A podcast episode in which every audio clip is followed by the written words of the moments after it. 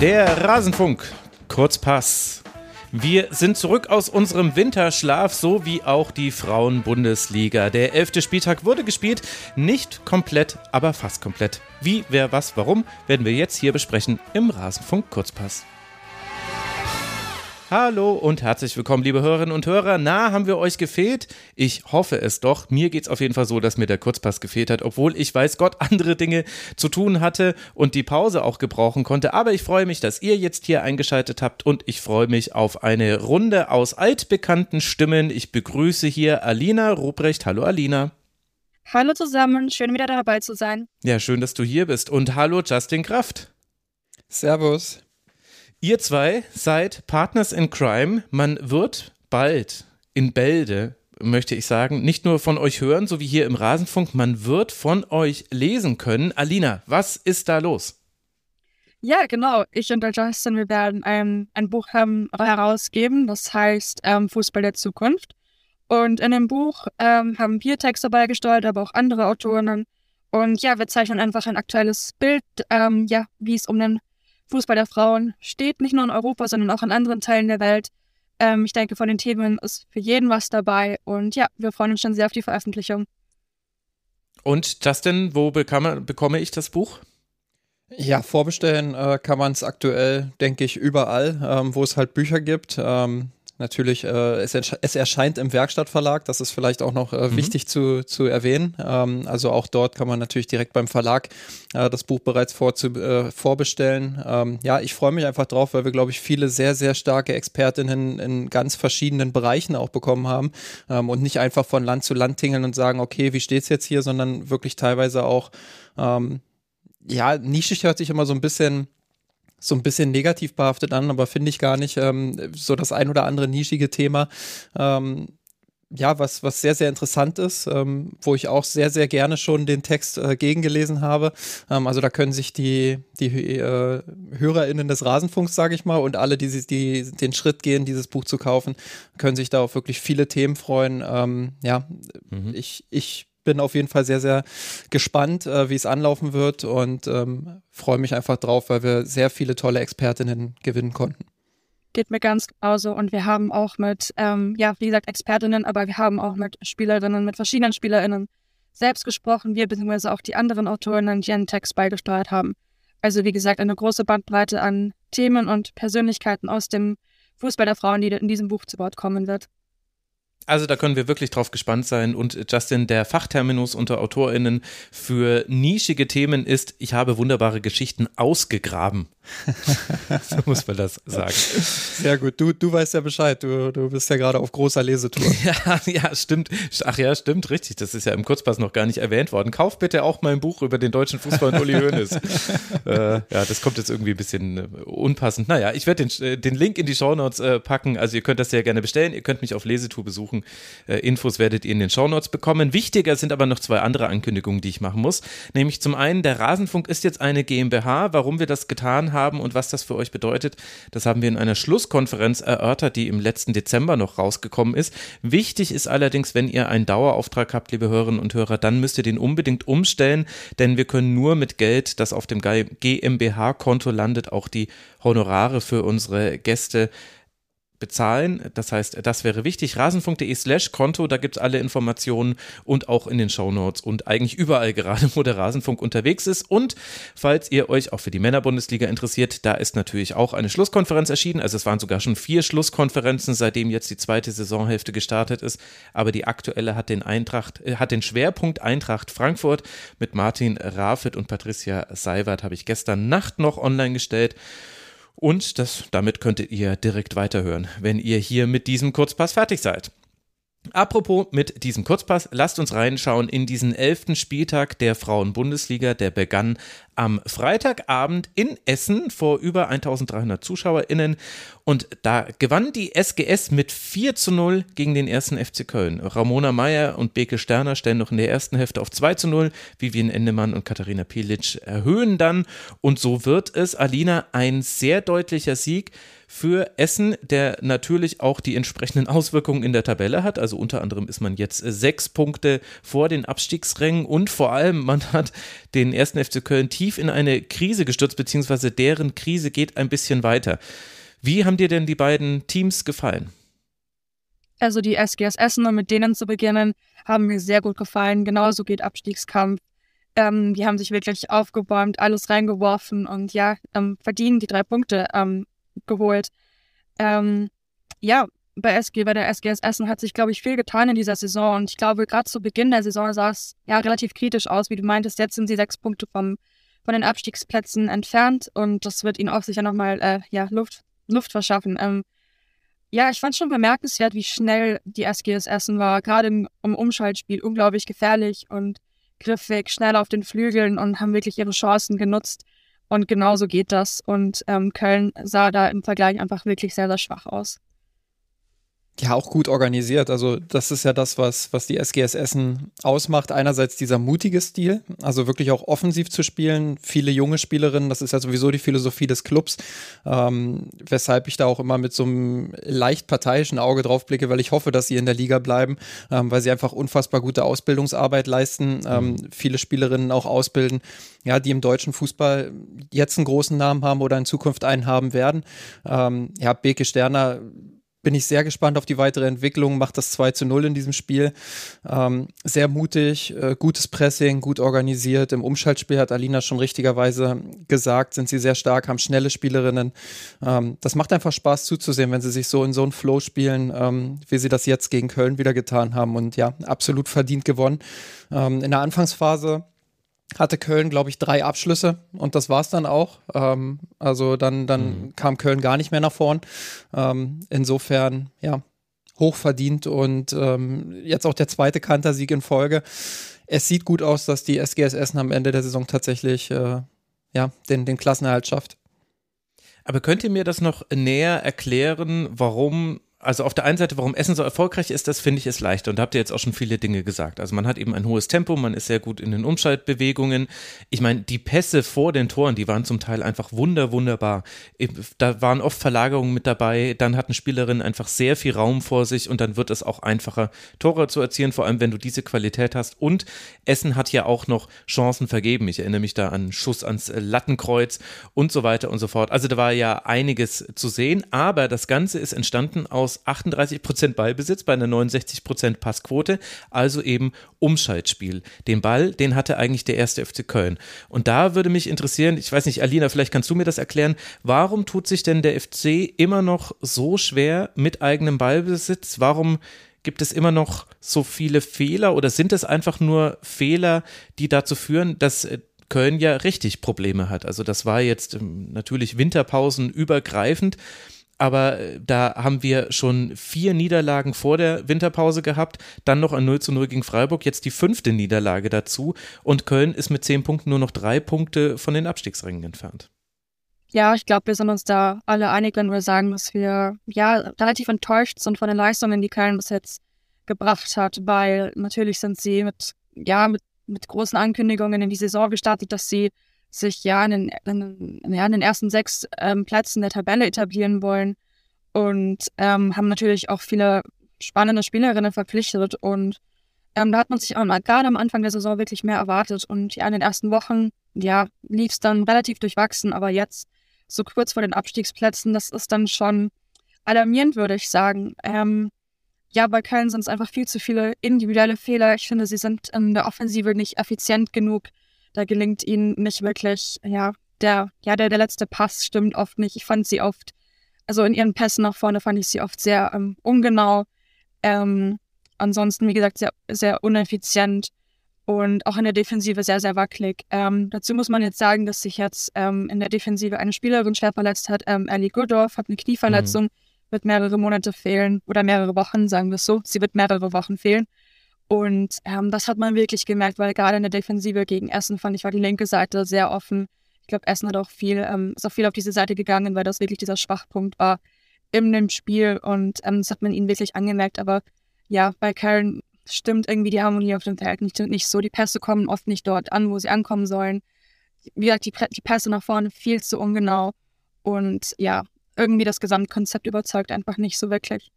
Ja, genau das ist es. Also dieses Gesamtkonzept. Also das ist auch das, was mir zuerst in, in den Kopf kam, als du die Frage gestellt hast, Max. Ähm, ich erkenne irgendwie nicht so richtig, ähm, wo es hingehen soll. Also wie man, wie man mit dem Ball ähm, agieren möchte. Ich erkenne da nicht so richtig die Muster. Ähm, ich, ich weiß nicht so richtig, äh, was der Trainer von seinen Spielern verlangt. Das ist schwer rauszulesen. Ich finde, äh, zu Saisonbeginn ähm, und vielleicht auch noch Mitte der, der Hinrunde konnte man schon erkennen, dass sie viel über die linke Seite spielen, viel über Gudorf, viel auch versuchen ja. dort zu überladen oder, oder sie äh, frei zu laufen. Ähm, das war so ein Muster, das, das durchaus äh, auch funktioniert hat. Aber es ist als einziges Muster eben dann auch schwierig, jetzt überspitzt gesagt. Ähm, bin mir sicher, dass der Trainer schon seine Ideen hat und dass der Trainer äh, schon auch äh, Anweisungen gibt, die darüber hinausgehen, ähm, nur die linke Seite zu bespielen.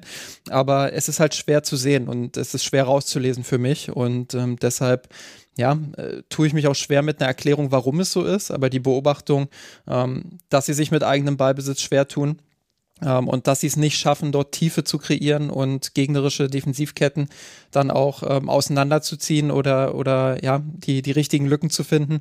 Ähm, ja, die, die ist einfach Fakt und äh, da muss sich Köln extrem weiterentwickeln, wenn sie den eigenen Ansprüchen gerecht werden wollen. Sie hatten ein wirklich tolles Sommertransferfenster, haben dort viele ähm, gute Namen, aber eben auch gute Spielerinnen verpflichtet äh, und dementsprechend muss ich sagen, bin ich jetzt nach der, es war jetzt der letzte Hinrundenspieltag, bin ich nach der Hinrunde schon enttäuscht, wo sie stehen und ähm, wie sie Fußball spielen, weil ähm, kann mich erinnern, wir hatten sie ja schon so ein bisschen in der Vorschau auch auf dem Zettel, mhm. dass sie vielleicht eins der Überraschungsteams werden könnten. Jetzt sind sie vielleicht ein Überraschungsteam, aber eher im negativen Bereich. Ähm, ja, und treten so ein bisschen auf der Stelle. Gut, ich meine, vielleicht ist das natürlich auch Teil der Erklärung, dass eben allenthalben eigentlich mit einer Weiterentwicklung von Köln gerechnet wurde und die Verantwortlichen dort, Sascha Glas und auch die Spielerin, die haben schon immer eigentlich versucht, die Erwartungen zu dämpfen. Aber ich finde das schon interessant, gerade jetzt im Vergleich mit der SGS. Also klar, das war jetzt auch nur ein Spiel, aber es ist schon interessant zu sehen, es wurde ja was verändert. Gudorf hat ihr, habt ihr angesprochen, Achczynska hat die alleinige Sechs gespielt, also es war eher so ein 4-1-3-2 wird es jetzt hier bei Fortmob notiert. So grob kommt das hin. Aber das Wichtige ist, viele Spielerinnen werden schon in, äh, in, ins Angriffsdrittel geschoben, um eben den ganzen Ballbesitz auch da in Chancen umzumünzen. Aber man ist eben einfach sehr anfällig. Zum einen durch Fehler in der Verteidigung. Also ich muss sagen, dass die komplette Abwehrreihe hat mir nicht gefallen in dieser Partie. Das war einfach individuell manchmal zu schlecht. Und immer wieder werden eben Spielerinnen auch aus den Positionen herausgezogen, in denen sie eigentlich stark sind. Also wir haben das ja mit Sharon Beck, habe ich das ja noch in der Hinserie im Kurzpass auch mal besprochen, dass sie dann auf einmal Zehnerin gespielt hat, dann Sechserin, dann war sie mal auf dem Flügel. Und so war es ja gegen Essen jetzt auch wieder, weil das so ein bisschen anscheinend die Reißleine zu sein scheint, äh, die der FC hat, wenn es eben nicht läuft, dass dann eben sie sich fallen lassen muss. Ich finde allerdings, dass sie in dieser Position verschenkt ist, weil ihre Qualitäten sind ja eigentlich in den viel engeren Räumen weiter vorne, wo sie den Steckpass spielen kann. Ich finde, dass die Art und Weise, wie Mandy Islaka eingebunden ist, nicht stimmig ist. Also es ist flankenbasiert. Zavitoska hatte da jetzt auch da wieder, äh, hin und wieder kommen da auch gefährliche Hereingaben. Also das gehört auch zu diesem Spiel mit dazu. Der Beginn war für Köln gar nicht so schlecht und dann würde ich sagen, so mit dem 0 zu 1, dann kippt das Ganze ein bisschen. Also man hatte seine Chancen, aber es ist eben in sich nicht stimmig und vor allem im Vergleich mit Essen, die einfach viele, viele Dinge extrem gut machen. Und dazu gehört eben zum Beispiel auch, dass wichtige Zweikämpfe bei Essen in diesem Spiel nicht verloren wurden. Also ich kann mich zumindest an keinen einzigen erinnern. Also Pfluger und Pilic waren sehr, sehr stabil. Tuon hat mir extrem gut gefallen auf ihrem äh, Flügel und über Bekesteine haben wir ja vorhin schon gesprochen. Über die, die war defensiv so äh, stabil, dass man jetzt eigentlich nur über ihre offensive Leistung spricht nach diesem Spiel. Und dann Ostermeier und Klaassen in der Mitte, also vor allem Ostermeier war ja absolut äh, ein Garant, eine Garantin dafür, dass jetzt nichts Schlimmeres passiert aus Sicht der SGS. Und das ist schon einfach interessant, diese beiden Teams nebeneinander zu stellen mit einem konträren Saisonverlauf. Essen startet sehr schlecht und beißt sich jetzt sehr gut in in diese Saison rein und hat sich auch weiterentwickelt. Köln startet sehr gut mit drei Heimsiegen in den ersten fünf Spielen und ist jetzt sehr schlecht und versucht auch Dinge, aber man sieht keine Auswirkungen. Also ich bin sehr gespannt, wie sich das bei beiden weiterentwickelt, ehrlicherweise. Ja, und Islacker auch mit, mit 34 Berührungen ähm, am Ball, keine, keine wirklich gefährliche Aktion in der Offensive. Ähm, also die Beobachtung habe ich, hab ich schon auch gemacht. Das wirkt teilweise so, als, als wäre der Offensivbereich zumindest jetzt mal in dem Spiel, aber auch in einigen anderen, ähm, als wäre der Offensivbereich so ein bisschen abgeschnitten vom Rest. Und ähm, ja, da die Verbindung zu knüpfen, das ist, glaube ich, ein Entwicklungsschritt, den Köln gehen muss. Hm. Definitiv. Und ich fand auch das, was du zu Sharon Beck gesagt hast, sehr gut, Max, und auch sehr treffend. Weil ich finde, dass sie gerade so in dieser Rolle, die sie jetzt gegen Essen hatte, so ein bisschen die Ballverteilerin im Mittelfeld, mit dieser Rolle hat sie wirklich merklich gefremdet.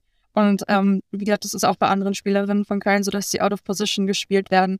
Was mir auch noch aufgefallen ist, dass ähm, Köln, also sie haben ja eigentlich, sie sind ja eigentlich ganz gut ins Spiel gestartet, hohes Pressing und ähm, ja, aber dieses Pressing, dieses, das können sie dann über lange Zeit hinweg nicht mehr aufrechterhalten.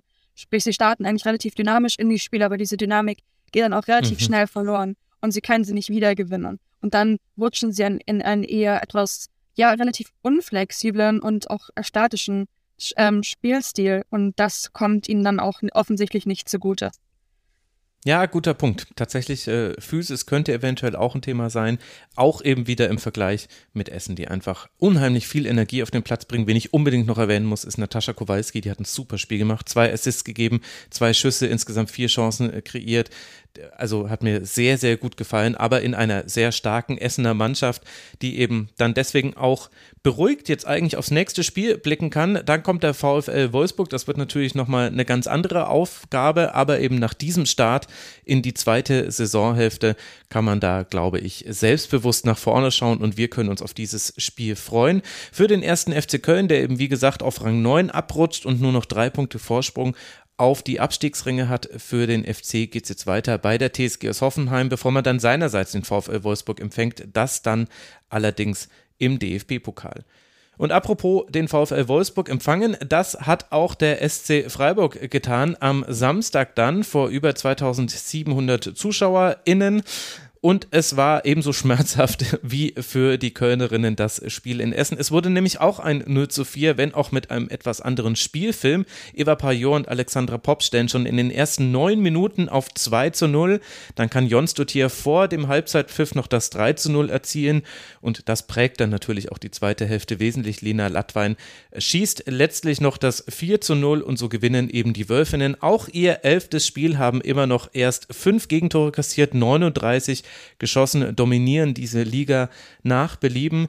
Justin, warum gibt es kein Mittel gegen den VfL? Kann man, kann man den Freiburgerinnen Vorwürfe machen oder ist das eben einfach so? Du versuchst hoch zu pressen, du versuchst dein Spielstil irgendwie durchzuziehen und dann, naja, also das erste Tor, das ist ja schon krass, das ist ja quasi ein Pass aus der Aufbaulinie auf Pajor, die läuft Stegemann davor und das ist dann schon das 0 zu 1.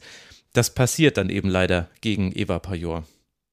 Ja, also ich will Freiburg überhaupt gar keinen Vorwurf machen. Äh, das mal vorweg. Natürlich müssen wir, müssen wir auch da einige Dinge analysieren, die nicht so gelaufen sind, aber ähm, ja, VfL Wolfsburg, das ist einfach eine ganz andere Qualität und ähm, ich glaube, ähm, der SC ist gerade in einem Entwicklungsprozess. Ähm, sie, sie lernen dazu. Ähm, sie, sie nutzen diese Saison auch, ähm, um sich äh, mittel- bis langfristig was aufzubauen. Konnten ja auch äh, mit, dem, mit der ein oder anderen Spielerin dann auch verlängern.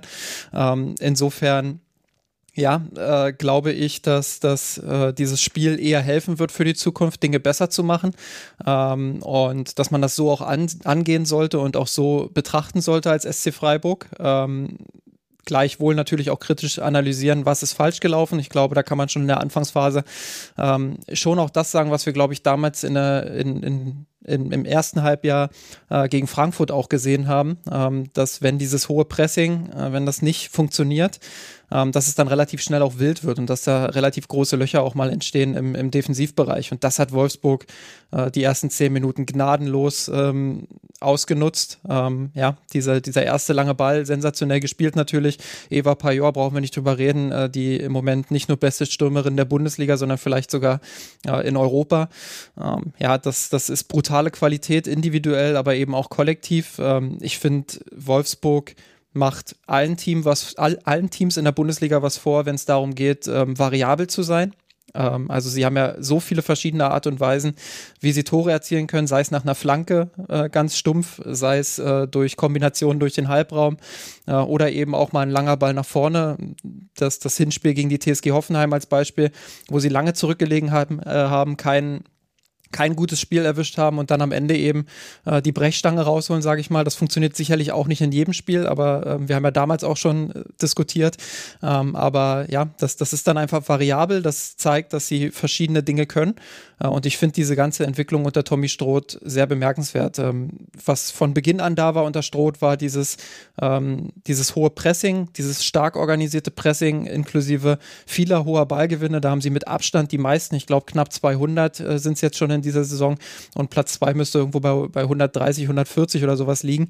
Ähm, ja, und, und daraus dann eben die Umschaltmomente zu kreieren. Aber was eben Stück für Stück unter Stroh dazu kam, ähm, ist eben auch diese spielerische Qualität in Ballbesitz, dass sie, dass sie nicht so statisch spielen, sondern sehr dynamisch, viele Positionswechsel, kreuzende Laufwege, ähm, immer wieder auch die Tiefe zu suchen, den Gegner zu bedrohen.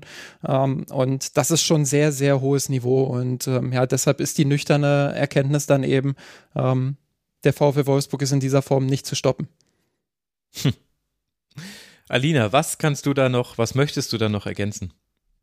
Ja, ich bin da ganz bei dir, Justin. Ähm, der VfL Wolfsburg spielt in einer, in einer Liga für sich.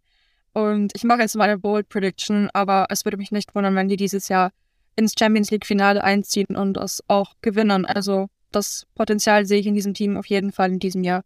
Ähm, ja, da ist jedes Team einfach dem ganzen Konstrukt, das Stroth da aufgebaut hat, erfolgreich aufgebaut hat, einfach gnadenlos ausgeliefert. Da kann man sich gegen Wolfsburg wirklich keinen einzigen Fehler erlauben, ähm, weil diese Fehler nutzen sie einfach gnadenlos und ähm, da sind Freiburg einfach zu viele Fehler unterlaufen. Ähm, aber es ist ein, wie du auch, wie, wie, wie ihr auch meint, es ist ein sehr junges Team, es wird aus diesem Spiel lernen. Natürlich hätte man sich von dem Spiel ein bisschen mehr erwartet, weil in der Vergangenheit Freiburg immer so zum Stolperstein, zum berühmt-berüchtigten von Wolfsburg wurde, teilweise wurde. Ähm, aber das Spiel war dann schon sehr enttäuschend, dass es dann nach, ja, nach neun Minuten schon 2-0 stand und die Messe eigentlich dann schon gelesen war. Ähm, aber es zeigt einfach, wie brutal gut und effizient der VfL Wolfsburg ist und das wird auch in dieser Saison weiter, weiter so gehen und mit dem VfL Wolfsburg muss man einfach in jedem Spiel rechnen. Ja, und doch muss man sagen, äh, der SC Freiburg hat auch ein bisschen was liegen lassen. Das gehört soweit auch dazu. Ähm, sie hatten ein paar Umschaltsituationen. Erinnere mich da äh, an mindestens zwei Situationen, wo äh, Janina Minge, glaube ich, ähm, den Ball in die, in die gegnerische Hälfte treibt und dann eine Fehlentscheidung trifft. Einmal kann sie, glaube ich, ähm, weiß nicht, ob sie es war, aber da kann die Freiburger Spielerin dann links öffnen, wo, mhm. wo die Spielerin hätte komplett in den Strafraum einlaufen können. Und beim zweiten Mal spielt sie, glaube ich, einfach einen Fehlpass. Ähm, ja, das, das äh, passiert, wie gesagt, aber das sind eben dann auch Entwicklungspotenziale, ähm, die, man, die man bei Freiburg sehen kann, was natürlich extrem ärgerlich für jeden Gegner von, von Wolfsburg ist, äh, ist, dass Wolfsburg eben eine Lena Oberdorf hat. Also das ist ja wirklich, ich, ich es ist natürlich nicht neu, was ich jetzt sage, aber es ist halt immer wieder bemerkenswert, was sie für einen großen Raum abdeckt und verteidigt. Und äh, du spielst dann Konter, spielst vielleicht auch mal hinter diese erste Pressinglinie des VfL und denkst dir, boah, jetzt habe ich was gewonnen, jetzt habe ich Raum. Und auf einmal kommt aus dem Nichts äh, Lena Oberdorf und grätscht dir den Ball weg. Also das ist äh, wirklich wirklich bemerkenswert. Äh, und ja, das, da, da ist, glaube ich, jeder Gegner genervt, wenn sie, wenn, wenn er gegen Lena Oberdorf spielen muss. Ja, wobei, ja oder Cheatcode. Ja, also das äh, stimmt natürlich und äh, Lena Oberdorf war auch jetzt auch in diesem Spiel nicht schlecht, aber ich fand, als du gesagt hast, es gab auch Dinge, äh, die Freiburg hat liegen lassen, dann habe ich genau an Situationen auch in eben diesen Räumen gedacht und äh, interessanterweise wird das von der Statistik gedeckt. Also Lena Oberdorf hat einen von acht Zweikämpfen am Boden gewonnen und äh, Lena Lattwein daneben zwei von sieben. Also ich fand eben, dass Freiburg immer wieder das eigentlich ganz gut geschafft hat, mit Tempo dann an den beiden vorbeizukommen, aber dann hörte hörte es halt auf. Und dann fehlte der letzte Pass oder eben dann hat äh, jemand anders äh, gut verteidigt für die beiden. Also in dem Spiel, ehrlicherweise, fand ich äh, die Doppel-Sechs natürlich nicht schlecht. Also wir sprechen hier über den VfL Wolfsburg und so weiter. Das ist ja eh allen klar. Sehr, sehr hohes Niveau und daran kritisiere ich jetzt ein bisschen rum. Aber in den direkten Duellen, und das hat mich gewundert, und das könnte vielleicht auch etwas sein, was der SC Freiburg positiv mitnehmen könnte. Also man hat ja auch noch versucht, etwas auf dem Transfermarkt zu tun. Also das ist vielleicht noch wichtig zu erwähnen. Also zum einen ist Borg Gräfe erkannt, erkrankt. Deshalb äh, steht jetzt äh, Lena Nuding im Tor und Gabriele Lambert wurde von Montpellier noch nachverpflichtet. Und man hat mit Annabel Schasching eins der größten österreichischen Spielerinnen-Talente fürs offensive Mittelfeld geholt. Ich glaube, an solchen Dingen, da kann man weiterarbeiten bei Freiburg und dann haben natürlich auch manche Dinge wirklich einfach nicht funktioniert und vielleicht hatte auch Nuding jetzt gar nicht den besten Einstand und äh, auch Schasching ist äh, beim 2 zu 0, beim 0 zu 2 besser gesagt, ist sie involviert. Aber das fand ich schon interessant, dass eben Freiburg, äh, Wolfsburg da viel mehr Probleme in diesem Raum hatte als in vielen, vielen anderen Spielen. Aber wir werden es weiter beobachten. Das letzte Gegentor in der Bundesliga für Wolfsburg übrigens äh, gegen Werder Bremen, wir erinnern uns, das war dieses 2 zu 3, ist aber halt auch schon ein paar Monate her. Weil ich es vorhin schon, schon so ein bisschen angeteasert habe, ähm, jetzt äh, wieder harter Cut, aber äh, Eva Pajor würde ich gerne einfach nochmal herausheben, ähm, weil trotz ihrer Klasse und obwohl schon viele, äh, gerade auch auf Twitter, viele sie loben, äh, finde ich, kommt das fast ein bisschen zu kurz, was sie mhm. für, eine, für eine überragende Saison einfach spielt. Ähm, das ist ja wirklich unfassbar. Ähm, auch hier wieder erster Schuss gleich ein Tor, ähm, aber auch darüber hinaus, wie, wie umtriebig sie ist, wie viele Lücken sie reißt, ähm, wie gut sie auch mit Alexandra Popp äh, harmoniert ähm, und wie Popp auch davon profitiert, wenn sie aus dieser tieferen Rolle, ähm, ja, so, so eben in den Strafraum nachstoßen kann. Ähm, das harmoniert schon sehr, sehr gut. Äh, und dann hast du eben mit, mit Svenja Huth noch eine dritte Offensivspielerin da vorne, die auch manchmal so ein bisschen unterm Radar läuft, die aber über rechts auch extrem viele kluge Dinge macht. Ähm, das ist schon sehr, sehr flexibel, sehr variabel und vor allem eben auch gut aufeinander abgestimmt. Ähm, Einerseits diese individuelle Klasse eben, die ich angesprochen habe, aber andererseits auch die Entwicklung unter Tommy Stroth. Äh, das macht dann einfach auch Spaß zuzusehen, wenn sie, wenn sie so spielen, wie sie es jetzt gegen Freiburg gemacht haben. Und klar, sie haben hier und da auch die Räume bekommen, weil Freiburg eben, ich will nicht sagen naiv, weil das ist einfach deren, deren Spielstil. Und äh, da müssen sie eben lernen, diese Lücken besser dann auch zu schließen und zu verteidigen äh, in Zukunft. Aber ähm, ja, diese, diese Räume haben sie dann eben ein Stück weit auch bekommen. Das gehört zur Wahrheit dazu. Aber ja, das macht trotzdem Spaß zuzusehen, wenn Wolfsburg so einen Fußball spielt. Ja, und dann kann man eben auch noch Kathi Hendrich auf Rechtsverteidigerin schieben und äh, die ist offensiv sehr, sehr gut eingebunden, äh, spielt da sehr gut. Es ist einfach eine andere Qualität, die der VfL Wolfsburg hat und das macht vielleicht die Bundesliga jetzt nicht unbedingt spannender in dieser Hinsicht, aber so ist das eben auch im Frauenfußball. Für Wolfsburg geht es jetzt weiter bei Essen und dann beim ersten FC Köln im DFB-Pokal. Die Freiburgerinnen, die auf Rang 5 abgerutscht sind, 19 Punkte haben, das heißt 12 Punkte Vorsprung auf den Abstieg, 6 Punkte Rückstand auf Rang 3. Für die Freiburgerinnen geht es jetzt dann nach Meppen. Das ist das nächste Spiel und dann auswärts in Jena, auswärts in Frankfurt, auswärts in Essen. Vier Auswärtsspiele jetzt in Folge für die Freiburgerinnen. Die Reisetaschen braucht man da gar nicht auspacken. Dann lasst uns weiterblicken auf eine Partie einer Interimstrainerin. Wir wollen über die TSG Hoffenheim sprechen. Dort wurde Gabor Galler entlassen. Ich bin mir gerade gar nicht sicher, ob wir das noch mit drin hatten in der Schlusskonferenz oder ob das nicht kurz danach war. Ich glaube, nämlich im Rasenfunk wurde es noch nicht erwähnt. Nadine Rolser hat jetzt übernommen. Interimstraining Stefan Lerch soll ab März Trainer werden. Das ist der ehemalige Wolfsburger Meistertrainer, falls euch der Name nichts sagt. Und er übernimmt ein Team, was zumindest jetzt an diesem elften Spieltag dominiert dominieren konnte. Wir hatten eine sehr souveräne Vor Vorstellung vor über 600 ZuschauerInnen. Jana Feldkamp, äh, Julia Hickesberger und Nicole Biller schießen jeweils zwei Tore, dazu noch Melissa Köstler. Wer schnell im Rechnen ist, der wird herausgefunden haben, oh, das war ein 7 zu, ja 7 zu 0, denn für Duisburg ist sehr wenig geglückt in diesem Spiel. Alina, das war sehr dominant, das war auch eine andere TSG, würde ich behaupten, auch wenn natürlich so ein bisschen was da zusammengekommen ist. Also Duisburg startet ganz gut ins Spiel, aber dann rollt das Spiel nur noch in eine Richtung. Wie hat dir Hoffenheim gefallen und wie blickst du auf all das, was da jetzt in den letzten Wochen passiert ist? Also basierend darauf, wie viel bei der TSG Hoffenheim in den letzten Wochen passiert ist und dass sie einfach auch ja die Hinrunde nicht zu ihrer Zufriedenheit abgeschlossen haben, basierend darauf haben sie wirklich, wirklich tollen Fußball gespielt. Das Spiel einfach von Minute 1 ab dominiert und ähm, ja, dem, ähm, dem MSV Duisburg kaum Chancen gelassen. Ähm, ja, wie gesagt, toller Offensivfußball. Ähm, die Spielerinnen, fand ich, waren dieses Mal auch auf Positionen, auf denen sie ihre Stärken wirklich ausspielen konnten, zum Wohle des Teams. Das Problem hatten wir ja früher unter Gabor Galay oft, dass, ähm, ja, dass viele Spielerinnen out of position gespielt wurden, ähm, mhm. aufgestellt wurden und ähm, einfach viel rotiert wurde, dass es keine fixe Startelf gab und dann jedes Mal irgendwie ein bisschen, ja, eine andere TSG jedes Mal auf dem Spiel, äh, auf dem, auf dem Spielfeld stand. Und ähm, ich glaube, jetzt in dieser Phase nach Gala ist es wichtig, Ruhe und Konstanz reinzubringen. Und ich glaube, dass das der Interimstrainerin ein Stück weit gelingen wird. Und ich hoffe, dass es dann auch etwas ist, worin dann Stefan Lerch anknüpfen wird, der dann im März übernehmen wird.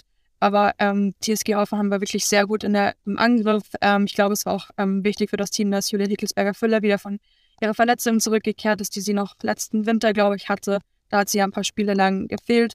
Und ähm, ja, Hoffenheim auch sehr gefährlich nach Standards. Ähm, und ja, einfach, es hat einfach alles gestimmt an diesem Tag und im Gegensatz dazu ging beim MSV Duisburg gar nichts. Ähm, ich glaube, das waren nur etwa ja, zwei, zwei, Tor, zwei Schüsse aufs Tor, die Duisburg ähm, zustande gebracht hat. Und bei der TSG-Aufnahme waren es dann zehn und wenn dann sieben davon reingehen, dann ist es schon sehr, sehr effizient. Und ich glaube, dass diese Effizienz in der Vergangenheit bei der TSG gefehlt hat. Und natürlich kann man jetzt nicht sagen, dass basierend darauf, dass es jetzt ein Spiel war, dass es jetzt in, den allen, allen anderen Spielen jetzt noch kommen und so weitergeht. Aber es ist auf jeden Fall ein Spiel, auf das die TSG Hoffenheim ja aufbauen sollte, weil sie wirklich da viele positive Dinge aufs, aufs Feld gebracht haben, die sie auch ähm, ja, in anderen Spielen aufs Feld bringen sollten. Also das war schon wirklich eine durchweg überzeugende Performance. Es gibt sicher auch Dinge zu kritisieren. Justin, vielleicht ist dir da was aufgefallen. Nee, ich würde tatsächlich auch erstmal in die, in die Lobeshymne mit einsteigen. Ähm, äh, allein schon, du hast es ja gesagt, allein schon, weil jetzt sehr viel passiert ist auch und es relativ unklar war, äh, wie Hoffenheim jetzt aus dieser Winterpause rauskommt. Ähm, klar, 68 Prozent Ballbesitz, da ist man natürlich geneigt dazu, vor allem das Spiel mit dem Ball auch zu loben. Ähm, das haben sie gut gemacht. Sie haben da ähm, ja gute Bewegungsabläufe gehabt in der Offensive, ähm, haben es immer wieder auch geschafft, äh, die Tiefe zu attackieren, die Schnittstellen von Duisburg auch zu finden ähm, in der kompakten Defensive. Ähm, was mir aber besonders gut gefallen hat, ähm, waren die Momente, in denen sie ähm, ihr Pressing gegen den Ball äh, gespielt haben. Und das war was, was in der Hinrunde oft nicht so gut funktioniert hat, wo sie sich relativ schnell dann auch nach hinten zurückgezogen haben, zu passiv wurden in meinen Augen. Ähm, klar, jetzt gegen Duisburg äh, ist jetzt nicht dasselbe Niveau, als wenn du gegen Frankfurt oder so spielst, aber äh, Duisburg kann schon gut, äh, gut verteidigen und hat auch gezeigt, dass sie, dass sie auch Lücken in einem Pressing bespielen können in, in der Hinrunde.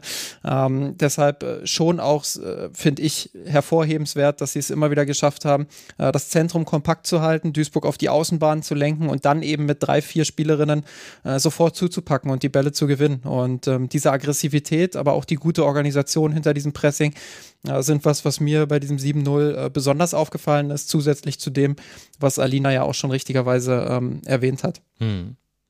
Also wirklich, da ähm, weiß man gar nicht, wen man zuerst hervorheben soll bei der TSG. Es war einfach insgesamt ein sehr gutes Spiel mit vielen Spielerinnen, die gute Aktionen hatten und Vice versa war es jetzt für Duisburg nicht so erfolgreich und wenn man den Bogen über die Winterpause hinweg spannt, da sehen wir das 0 zu 6 damals zu Hause gegen Essen, jetzt das 0 zu 7 gegen Hoffenheim. Damit hat Duisburg fast die Hälfte seiner Gegentreffer in den letzten beiden Spielen in der Liga kassiert. 30 Gegentreffer sind es nämlich insgesamt und das waren jetzt 13 Stück, wenn man dann noch äh, Wolfsburg und Bayern dazu rechnet, dann sind wir schon bei 21. Was ja aber auch zeigt, Alina, Duisburg spielt eigentlich defensiv relativ stabil, hat sich da ja auch so einige Punkte sammeln konnten, können. Wir hatten ein 1 zu 0 gegen Meppen, wir hatten 0 zu 0 gegen Werder und man konnte früh in der Saison schon bei Potsdam gewinnen.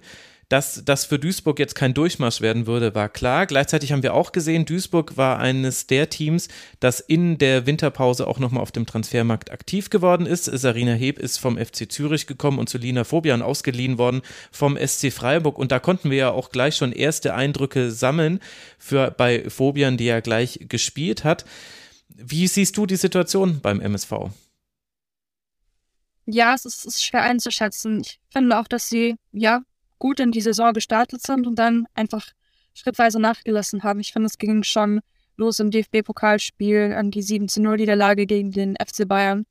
Ähm, und ja, es ist wirklich schwer einzuschätzen, welche, welche Richtung das jetzt ja dauerhaft weitergeht für den MSV Duisburg.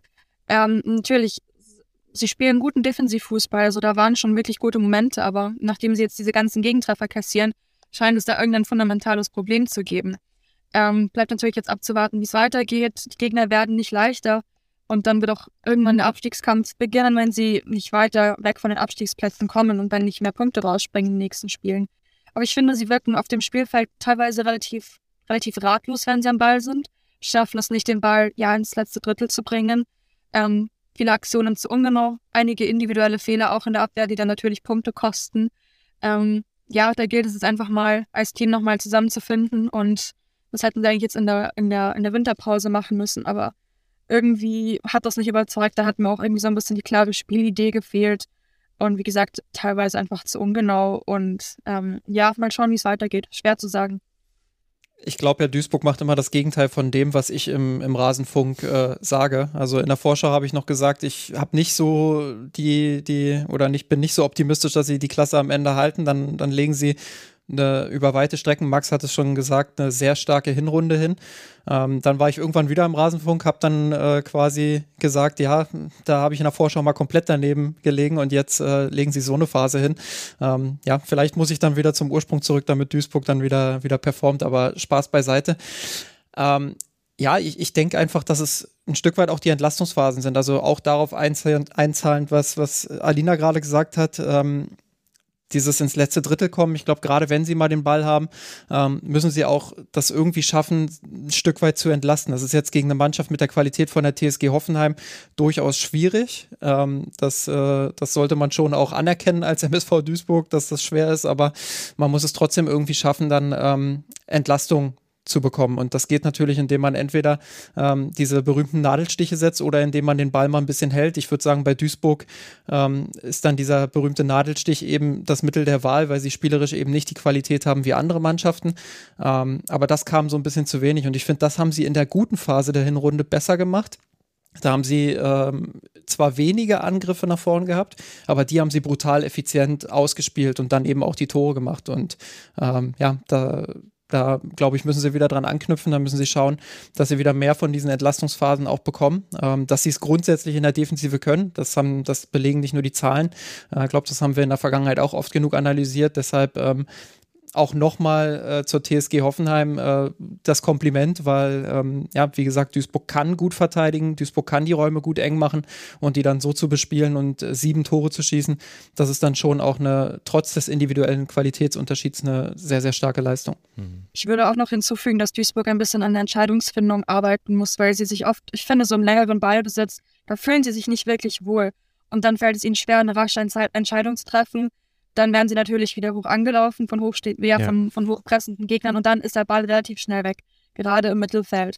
Und ich finde auch, dass sie sich von sehr dynamisch abspielenden Teams mit, ja, mit von offensiv spielenden Teams einfach stark überrumpeln lassen. Man hat es jetzt eben bei Hoffenheim gesehen, bei Bayern und auch bei der wirklich extrem temporeichen und dynamischen SGS Essen, dass dann die Verteidigerinnen einfach oder einfach auch die, die Mittelfeldspielerinnen im Umschaltspiel einfach nicht mehr hinterherkommen und dann die Stürmerinnen, die gegnerischen teilweise völlig frei vor der jungen Torhüterin Mahmutovic auftauchen. Das sind wirklich Punkte, an denen ähm, MSV, der MSV Duisburg noch arbeiten sollte, meiner Meinung nach. Hm. Mamutovic, die ja sogar in diesem Spiel mal gepatzt hat, das ist man ja gar nicht mehr gewohnt. Ich würde aber tatsächlich auch sagen, dass das eins äh, der größten Probleme des MSV ist und das fand ich auch in der Deutlichkeit überraschend zu sehen äh, gegen Hoffenheim. Also Duisburg will ja mit flachen, kurzen Pässen aufbauen, das finde ich auch erstmal gut, das sehe ich lieber als den langen Ball nach vorne aber sie waren ständig in Unterzahl. Und da hat aber auch äh, Nico Schneck nicht eingegriffen und das hat mich wirklich verwundert. Also man hat mit zwei aufgebaut und wurde angelaufen von drei, das heißt, es war schon zwei gegen drei. Vanessa Fürst war die einzige, die sich manchmal hat versucht, aus dem Deckungsschatten zu lösen oder manchmal hat sie sich auch versucht, fallen zu lassen. War aber ein sehr gefährlicher Pass, weil Hoffenheim durchgeschoben hat. Die Außen, Naschenweng und Krumbiegel, die haben nämlich dann schön die Außenverteidigerin äh, dicht gemacht. Das heißt, je nachdem, wo du da die Linie ziehst, war, wo, Duisburg entweder im 2 gegen 3 in Unterzahl oder im 4 gegen 5 im Unterzahl. Und es gab dann logischerweise, wenn der Gegner so durchschiebt und nach vorne geht, dann hast du irgendwo hinten hast du jemanden, den du rein theoretisch anspielen kannst, also weiter vorne im Feld jetzt aus Sicht von Duisburg. Aber da sind sie gar nicht hingekommen, weil sie ja auch ihrer Philosophie treu bleiben wollten offenbar und das eben immer versucht haben, flach und kurz rauszuspielen, dann aber auch gar nicht mit dem größten Tempo. Und du konntest den Spielerinnen wirklich dabei zusehen, wie sie, ja, ihr habt ja auch gerade gesagt, ratlos waren, wo sie jetzt hinspielen sollen, weil eben Hoffenheim das eben extrem gut gemacht hat, aber auch extrem konsequent gemacht hat. Und das ist, dass sich das durchgezogen hat über ein komplettes Spiel hinweg und sich da gar nichts verändert hat, dass man da weder irgendwie Mamutovic anders eingebunden hat, die dann lange Bälle hätte schlagen lassen, dass sich, dass niemand von den Spielerinnen systematisch abgekippt ist, dass man da wenigstens ein 3 gegen 3 hat und dann 5 gegen 5 im Aufbau. Das fand ich schon ja, negativ überraschend, muss ich sagen. Da hätte ich mehr erwartet bei allem Lob für die TSG, was völlig berechtigt ist und auch natürlich mit dem Wissen, dass Duisburg ein Aufsteiger ist. Und ich glaube auch nicht, dass Duisburg dann gewonnen hätte. So will ich es jetzt auch nicht dastehen lassen. Aber ich fand, dass es in diesem Fall der Trainer seinen Spielerinnen auch nicht leichter gemacht hat, weil da gab es eben einfach ein strukturelles Problem und das wurde das ganze Spiel über nicht adressiert. Und das war sehr früh zu sehen. Das war schon in den allerersten Minuten, äh, vierte, fünfte, sechste, neunte Minute und elfte Minute habe ich mir schon Chancen aufgeschrieben und die kamen ganz oft entweder aus Ecken, die wurden schlecht verteidigt, oder eben, weil es eben Fehlpässe im Spielaufbau gab, weil es Umschaltbewegungen gab, in denen einfach dann Hoffenheim sehr, sehr schnell in kurzer Zeit vor dem gegnerischen Tor war. Ich bin gespannt, wie das weitergeht bei Duisburg. Drei Punkte Vorsprung hat man noch auf die Abstiegsränge. Es geht jetzt dann nach Leverkusen, die auch nicht gerade in Endorphin gerade schwimmen. Warum, das werden wir gleich besprechen. Und auch warum es nur noch drei Punkte Vorsprung auf die Abstiegsplätze sind. Also Leverkusen und Potsdam sind die nächsten beiden Gegner für Duisburg. Für Hoffenheim geht es jetzt dann weiter gegen den ersten FC Köln zu Hause und dann gegen den FC Bayern zu Hause. Das Spiel gegen den FC Bayern findet im DFB-Pokal statt. Köln ist dann ein normales Ligaspiel. Hoffenheim 20 Punkte jetzt. Man hat aktuell fünf Punkte Rückstand auf Rang 3. Muss, äh, vielleicht sind es eher sechs, man weiß es nicht, denn wir hatten ein abgesagtes Spiel. Da kommen wir ganz am Schluss der Sendung nochmal kurz mit dazu. Aber wir wollen uns mit den äh, Spielen beschäftigen, die auch stattgefunden haben. Und da ist es jetzt eben an der Zeit, mal über Leverkusen gegen Werder Bremen zu sprechen. Vor etwas mehr als 400 Zuschauern äh, leider nur verliert Leverkusen zu Hause gegen Werder. Maja Sternert in der 10. Minute und Nina Lürsen in der 41. Minute erzielen festhalten, nicht vom Stuhl fallen, zwei Tore für Werder. Werder Bremen hat jetzt die Tore Nummer 7 und 8 geschossen in dieser Saison. Und Justin, jenseits von allem Spott, der vielleicht jetzt wirklich nicht mehr, nicht mehr lustig ist, weil jetzt hat sich ja was verändert, muss man vor allem sagen, es war insgesamt ein sehr überzeugendes Spiel von Werder Bremen und gibt, glaube ich, Anlass für Hoffnung auf die Rückrunde, die jetzt ja erst beginnt. Ja, zum Glück habe ich einen Stehschreibtisch, weil sonst wäre ich jetzt vom Stuhl gefallen. Zwei Tore, ähm, das ist ja Wahnsinn. Ähm, ja, absolut, das ist eine tolle Leistung gewesen von Bremen. Ähm, auch wenn man auf die Statistiken schaut, Leverkusen ist am Ende bei 0,5 Expected Goals. Wir werden gleich auch darüber sprechen, was Leverkusen nicht so gut gemacht hat, aber ich will vor allem darüber sprechen, was Bremen gut gemacht hat, nämlich ähm, sehr aggressiv, kompakt verteidigt ähm, mit, ihr, mit ihrem, ja, was war es, so 3-4-1-2 würde ich sagen. Ähm, gegen den Ball dann natürlich Fünferkette, ähm, meistens so ein 5-3-2 dann auch, aber auch sehr flexibel. Die Mitte gut zugemacht, immer wieder auf Außen gelenkt, dort dann zugepackt, aggressiv gewesen, teilweise auch in letzter Sekunde nochmal äh, Schüsse geblockt. Ähm, also wirklich, ähm, ich glaube, am, Sta am, Stammtisch würde man sagen, mit ihrem Leben das Tor verteidigt. Ähm, das war taktisch clever, das war von der Aggressiv Aggressivität her sehr, sehr stark. Ähm, ja, und dann eben diese Umschaltmomente. Also Bremen ist das Team, das mit Abstand den direktesten Fußball spielt, also ähm, am, am schnellsten in die Spitze versucht zu kommen auch. Ähm, und das haben sie in dem Spiel auch wieder sehr, sehr gut gemacht, beziehungsweise ähm, auch sehr präzise dann gemacht, was ja gar nicht so einfach ist. Wenn du sehr schnell spielst, sehr direkt spielst, äh, sehr schnell auch versuchst, ins letzte Drittel zu kommen, dann ist die Fehlerquote für gewöhnlich sehr hoch. Und hier haben sie es äh, vor allem im ersten Durchgang extrem effizient ausgespielt, ähm, sehr präzise auch ihre Konter zu Ende gespielt, äh, zwei sehr, sehr schöne Tore erzielt und ähm, auch wenn sie am Ende in Anführungsstrichen nur auf 0,9 Expected Goals kommen, ähm, ja, war dieses 2 zu 0 für mich äh, auch, auch in der Höhe verdient. Also ich fand Bremen ähm, hat in, ihren, in ihrem Spielstil und mit ihren Möglichkeiten ähm, den deutlich besseren Eindruck gemacht und äh, kommt hier mit so einer kleinen Ansage aus der Winterpause heraus. Ja, 13 zu 12 Schüsse waren es am Ende, 6 zu 3 Torschüsse. Wir hatten noch Pfostentreffer, auch auf äh, Seiten der Leverkusenerinnen, aber eben auch noch Ulbrich, die bei einer Ecke zum Schuss kommt, der dann an den Pfosten klatscht, kurz vor Abschluss. Also da war sogar noch mehr drin für Bremen, das ja auch Alina auf dem Transfermarkt äh, tätig war. Da Selma Lissina ist äh, zurückgekehrt, hat schon mal früher für Werder gespielt. Chiara Hahn, die konnten wir jetzt auch beobachten und die hatte gleich mal eine schöne Aktion äh, gleich zu Beginn des Spiels und in der 63. noch eine zweite. Da hätte vielleicht noch ein bisschen mehr die Zielstrebigkeit äh, hat da vielleicht noch gefehlt. Und man hat aber vor allem mit Stefanie Sanders von Rosengard jemand geholt, bei der man eben hofft, dass sie die Torgefahr mitbringt, die Werder bisher so abgegangen ist. Wir konnten sie jetzt leider nicht sehen. Ich habe sehr gehofft, dass sie noch eingewechselt wird gegen Leverkusen. Deswegen kann ich persönlich zu ihr gar nichts sagen. Ich weiß nicht, wie gut du vertraut bist mit den Spielerinnen, die da neu gekommen sind. Aber es zeigt ja immerhin, Werder adressiert die Probleme, die man hatte. Sie sind ja auch offensichtlich, weil ja viele andere Dinge gut sind bei Werder Bremen. Es sind ja in Anführungszeichen nur die geschossenen Tore, die einen in eine so schlechte Situation in der Tabelle gebracht hat. Ja, definitiv. Ich fand es auch wirklich ähm, gut von Bremen, dass sie einfach diese Probleme am Transfermarkt adressiert haben, dass sie nachgerüstet haben, gerade in der Offensive, wo es einfach gehapert hat, weil vor, ähm, vor Beginn ähm, der Winterpause äh, minus die zwei Tore waren sie bei sechs Toren und das ist einfach wirklich viel zu wenig. Natürlich noch, wenn man die letzte Saison denken, als sie den Klassenerhalt mit, äh, mit neun Toren geschafft haben, was mhm. auch schon wirklich bemerkenswert war. Und ja, immer wieder irgendwie ja, es, es kommt einem dann doch immer wieder in den Kopf, auch wenn es schon ein bisschen her ist und vielleicht nicht mehr lustig ist in dem Sinne. Ähm, aber ja, auf jeden Fall wichtig, dass Bremen diese Probleme dann adressiert hat und sich diese Probleme auch bewusst ist und das auch anpacken möchte. Was ich zu diesen beiden Toren gegen Leverkusen auch noch sagen möchte.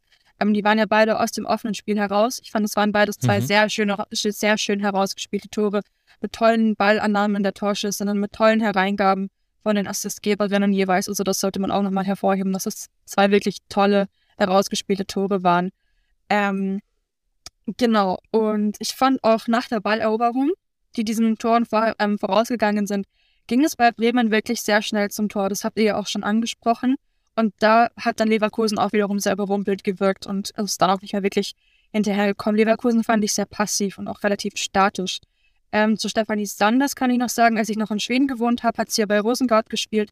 Da habe ich sie ähm, einige Spiele ähm, ja gesehen.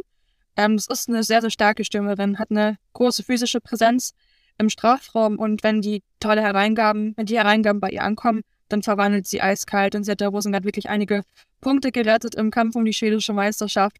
Ähm, gegen Ende der Saison in Schweden kam sie dann nur noch von der Bank, so als Joker, hat viele Joker-Tore beigesteuert. Aber ich glaube, dass sie ähm, ja auch viel beisteuern kann, wenn sie startet. Und ähm, ja, bleibt zu hoffen, dass sie dann bei Bremen mal in die Startelf rückt und wirklich zeigen kann, was sie in der Offensive drauf hat. Weil wenn Bremen sie wirklich richtig einsetzt, dann ähm, bin ich mir sicher, dass sie mehr als neun Tore erzielen werden diese Saison. Hm. Mehr Flanken, oder Max? Ja, naja, ja. gut. Äh, ich habe ja schon mehrfach betont, dass ich im Frauenfußball das Mittel der Flanke wesentlich unkritischer sehe als im Herrenfußball. Zumindest ist mir das bisher so aufgefallen. Aber ja, ich meine, sie haben ja jetzt auch schon fast die neun Tore aus äh, der Vorsaison erreicht und es stehen ja auch im direkten Ligavergleich damit ganz gut. Also Duisburg hat auch nur neun Tore erzielt, Werder Bremen ja aktuell acht, äh, Meppen hat auch nur acht Tore erzielt. Also das ist jetzt auch bei aller Schwäche, die Werder da natürlich hat, Erstmal läuft es jetzt äh, in den letzten Spielen winterpausenübergreifend sehr gut. Man ist jetzt seit drei Spielen ungeschlagen, hat fünf Punkte, fünf seiner sieben Punkte in den letzten drei Spielen gesammelt. Und eben ist es jetzt auch nicht so untypisch für diese Liga, in der es eben ein paar Teams gibt, die große Probleme haben, Tore zu erzielen und ein paar Teams gibt, die damit gar keine Probleme haben und eben einfach über viele Gegnerinnen drüber Rollen. Dazu hätte aber vielleicht auch Leverkusen gehören können, Justin, um mal den Blick auf Leverkusen zu lenken, die eine absolut enttäuschende Saison spielen. Man kann es inzwischen nicht mehr anders sagen. Die Bilanz ist sehr, sehr schlecht. Man hat gegen Potsdam und gegen Essen zu Hause gewinnen können und ansonsten äh, datiert der letzte Sieg in der Liga oder eigentlich auch Pflichtspielübergreifend auf den zweiten Spieltag gegen den ersten FC Köln. Also Leverkusen einfach in einem ganz negativen Lauf drin, bleiben bei zwölf Punkten, fünf Punkte Vorsprung Vorsprung nach unten, 13 Punkte Abstand nach oben. Das heißt, da wird es auch, also es muss eher um den Blick nach unten gehen. Was sind die Gründe dafür, dass Leverkusen so enttäuscht, deiner Meinung nach? Ja, da gibt es wahrscheinlich sehr, sehr viele Gründe und ähm, aufgrund meiner Distanz äh, nach Leverkusen, glaube ich, äh, werde ich nicht alle nennen können. Ich kann nur das äh, beurteilen, was ich halt auf dem Platz sehe und das ist äh, weniger, als ich erwartet hätte vor der Saison, gerade mit, mit äh, De Pau, der ähm, den ich schon als Trainer wahrgenommen habe vorher ähm, und wo ich auch in der Anfangsphase der Saison das Gefühl hatte, dass Leverkusen jetzt ein paar richtige Schritte geht, nämlich äh, mehr hin auch zur Spielkontrolle, mehr hin auch dahin, äh, dass, dass sie die technische Qualität äh, ihrer Spielerinnen deutlich besser einbinden. Ähm, aber das ist irgendwie dann auf der, auf der Strecke geblieben und so ein bisschen versandet im Verlauf der Saison. Und ich finde, das Spiel gegen Bremen hat das jetzt nochmal richtig hervorgehoben, dass sie dass sie es nicht geschafft haben, diesen kompakten Block ähm, dann zu bespielen und dass sie vor allem ihr eigentlicher spielstarkes Spielzentrum, äh, spielstarkes Spielzentrum auch, auch ein guter Begriff, ähm, ihr Mittelfeldzentrum eben nicht, nicht in, so richtig ins Spiel bekommen haben und es nicht geschafft haben, ähm, ja, sich dort festzusetzen, ähm, dort auch immer wieder Bremen in Bewegung zu bringen. Ähm, wie ich es vorhin gesagt habe, einerseits natürlich Bremen sehr stark verteidigt, aber es muss ja der Anspruch von Leverkusen sein, ähm, ja, diese, diese Fünferkette hinten, aber auch die, die Mittelfeldkette in Bewegung zu bringen, Lücken aufzureißen. Und da war mir einfach zu viel Statik und zu wenig Dynamik. Und äh, dementsprechend, ja, ein enttäuschender Auftritt von Leverkusen, ähm, der wieder da ansetzt, wo sie in der, äh, ich sage mal Hinrunde, in, in, im ersten Halbjahr ähm, aufgehört haben. Ich meine, auch da sieht man, Alina, auch hier wurde was getan. Mit Eva van Dörsen ist ein großes niederländisches Talent gekommen, hat immer mal wieder an der A, am A-Nationalteam geschnuppert, aber die ganzen Jugendteams durchlaufen. Ich meine, da wollen wir jetzt nicht nach einem Spiel schon ein fertiges Urteil fällen, können wir auch gar nicht. Aber was sind deine Gedanken zu der ja nicht nur Ergebniskrise, die Leverkusen einfach jetzt auch scheinbar, zumindest mit Fallgröße 1, auch in die zweite Saisonhälfte mitgenommen hat? Ja, ich bin da ganz bei dir, Justin. Ich habe es ja vorher noch angesprochen, dass ich Leverkusen einfach allgemein vom Spielstil viel zu passiv ähm, finde, viel zu statisch, ähm, ja, wenig flexibel. Ähm, und ich mich einfach frage, warum sich da in der Vergangenheit, in den vergangenen Spielen, also ich meine, diese Krise hat sich ja jetzt schon länger abgezeichnet. Ähm, also spätestens bei diesen, äh, bei dieser 6 zu 0 Niederlage gegen den VfL Wolfsburg hätten alle Alarmglocken bei Leverkusen schrillen sollen. Also da scheint irgendwas im, ja, in der Formation nicht zu passen und einfach, wie sie diese Spiele angehen. Ähm, und ja, wie gesagt, absolut enttäuschend. Ähm, ja, ich fand auch, ähm, ich kann mich an das Spiel gegen den FC Bayern erinnern, ähm, hier in München. Mhm. Da haben sie sich wirklich einfach aufs Verteidigen ja, verlassen. Natürlich sind sie auch in ein paar Duelle im Mittelfeld gegangen, aber nach vorne ging nicht viel. Und das zieht sich jetzt einfach auch wie so ein, ja, wie so ein roter Faden ein bisschen durch die letzten Spiele, dass dann da einfach wenig kommt von Leverkusen und das macht es den Gegnern einfach sehr leicht teilweise. Ja, und dann ist es eben so, dass der, der schnellste Fußball, nämlich Bremen, wir haben es gesagt, sehr, sehr wenige Pässe bis nach vorne, ähm, auf den langsamsten Fußball trifft. Ähm, also Leverkusens Idee ist ja schon, sich einen Gegner auch zurechtzulegen, beziehungsweise die Idee von Depau. Ähm, aber ja, dieses Zurechtlegen nimmt dann manchmal eben statische Ausmaße an. Da fehlen dann eben die, die Mittel, wie komme ich jetzt äh, doch irgendwie ins letzte Drittel. Ähm, und ja, deshalb ähm, ja, es gibt, es gibt, glaube ich, ähm, Clubs, die machen das gut, wenn sie langsam spielen. Ich glaube, Bayern ist äh, auf, auf Top-Niveau ähm, da so ein gutes Beispiel, wie sie sich entwickelt haben unter Alexander Strauß, ähm, die sich mittlerweile ihren Gegner gut zurechtlegen können. Und Leverkusen ähm, schafft das eben nicht, klar, mit einer anderen individuellen Qualität, aber ähm, das ist mir manchmal zu langsam und zu träge mhm. und ähm, gibt dem Gegner dann zu viel Zeit, sich auch zu sortieren, zu verschieben, ähm, die Lücken wieder zuzumachen, die sich vielleicht kurzzeitig ergeben haben. Ja, und so kommst du dann eben zu selten ins letzte Drittel und hast dann auch zu wenig Abschlüsse in der Konsequenz, ähm, um, um deine Tore zu erzielen, die du eben brauchst, um das Spiel zu gewinnen. Viele, viele Baustellen für Leverkusen. Es kommt jetzt ein ganz wichtiges Heimspiel gegen den MSV Duisburg. Duisburg aktuell zwei Punkte hinter Leverkusen. Also da wäre es sehr wichtig für Leverkusen ein Statement zu setzen, wie man dann so sagt, vor allem Punkte zu holen, um eben allein schon mal ein Team da hinten drin zu halten. Und für Werder geht es ähnlich wichtig weiter. Man spielt jetzt dann in Potsdam, wenn das Spiel denn äh, stattfinden kann. Und äh, Potsdam, wie alle wissen, ist, ist äh, das einzige Team, das noch hinter Werder Bremen liegt und da sind drei Punkte vermutlich möglich für Werder Bremen und diese drei Punkte fehlen ja aktuell auf Duisburg, auf Köln, die eben auf Rang 10 und auf, auf Rang 9 liegen. Wir sind sehr, sehr gespannt, wie es bei Werder Bremen weitergeht. Und damit haben aktuell wir nur liegt übrigens Schnee, also äh, vielleicht sollte Bremen vorsichtig sein, wann sie die Reise buchen. Ja, aber es wird ja auch noch eine Weile dauern. Also über dieses abgesagte Spiel werden wir gleich auch noch sprechen, aber vorher wollte ich mich noch gerne mit den Spielen beschäftigen, die stattgefunden haben. Da fehlt uns nämlich noch eins und das fand in Meppen statt. Vor über 1100 ZuschauerInnen gewinnt die SGE aus Frankfurt. Nein, das war jetzt eine Doppelung. Das E, ja, egal. Also, Eintracht Frankfurt gewinnt mit 1 zu 0. Lara Passinka erzielt in der 39. Minute den Treffer des Tages. Laura Laura Freigang verschießt noch einen Strafstoß. So wird es ein knapper Sieg mit 1 zu 0. Das ist jetzt, wenn man sich äh, die Mapner Bilanz so anguckt, nicht komplett überraschend. Die haben ja bei 8 zu 13 Tore 12 Punkte gesammelt. Wenn man sich allerdings die Statistiken anguckt, dann sieht man schon, also es war zwar knapp und klar, im im schlechtesten Fall für Frankfurt kann da auch was passieren, Justin, aber wenn ich sehe 21 zu 2 Schüsse, wir haben eben diesen verschossenen Strafstoß. Wir haben irre Ballbesitzzeiten für Eintracht Frankfurt, insgesamt 64 Prozent Ballbesitz. Wie, wie eng war das wirklich? Also klar, Frankfurt sollte das höher gewinnen, aber es war ja dennoch ein dominierender Auftritt. Wie würdest du es einordnen? Ach ja, äh, Frankfurt, das ist so, ähm, da stehe ich immer zwischen den, äh, zwischen den Stühlen in der Bewertung. Ähm, also ja, die nackten Zahlen sagen es und auch mein, mein, mein subjektiver Eindruck sagt es.